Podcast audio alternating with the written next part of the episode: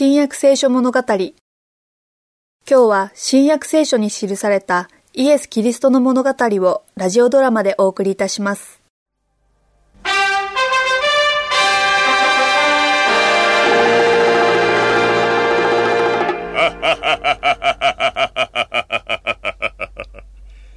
すべての創造物の中で私が一番美しい。私ほど賢くて頭が良く、利口な者はいない。今度ばかりは本当のことを言ってるね、悪魔くん。確かに君ほど利口な者はいない。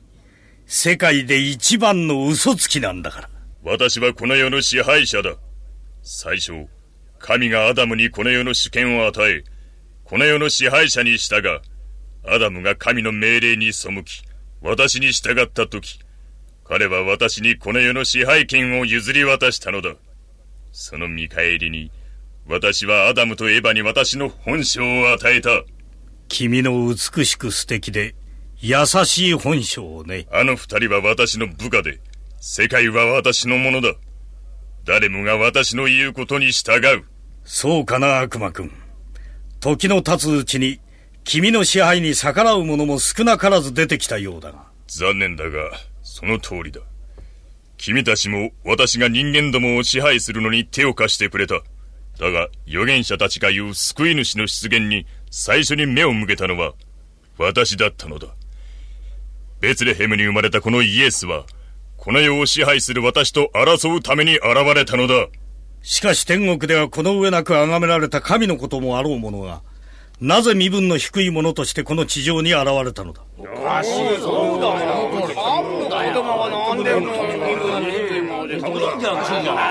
でそんなことで我々に言うのわからないとにかく不気味だどうしてもイエスを倒さねばならないしかしもしイエスが全く罪を犯していないとすればそれにもし彼を誘惑できなければ我々が滅びるのかそうだ神は我々を滅ぼすだろういつもしイエスがあらゆる点で神に従い、私の言うことを聞かないなら、私と私のすべての部下、すなわち神に反抗した部下たちが滅ぼされるだろう。勝たねばならないのだ。わかったか？ああ、わかりました。わかった。わかりました。君はイエスを誘惑するために、悪賢い巧みな策略を考えているようだが。何？本当に簡単なことさ。アダムとエヴァを誘惑したのと同じ手口を使うまでだ。まずは食欲だ。それがダメなら、次は世界の支配権だ。それでもまだダメなら、とっておきのやつがある。自分で自分に栄光を与えること。つまり、うぬぼれさ。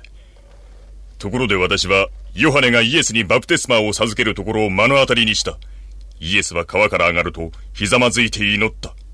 と、その時、私はイエスの表情と態度の変化に気づいた。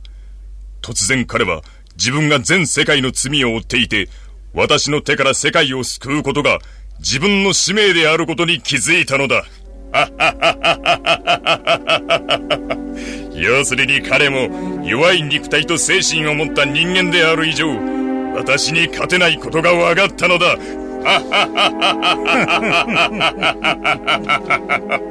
イエスは断食をして祈っているに違いない。断食をすれば空腹になるに決まっている。そうなれば彼を食べ物で誘惑するのはたやすいことだ。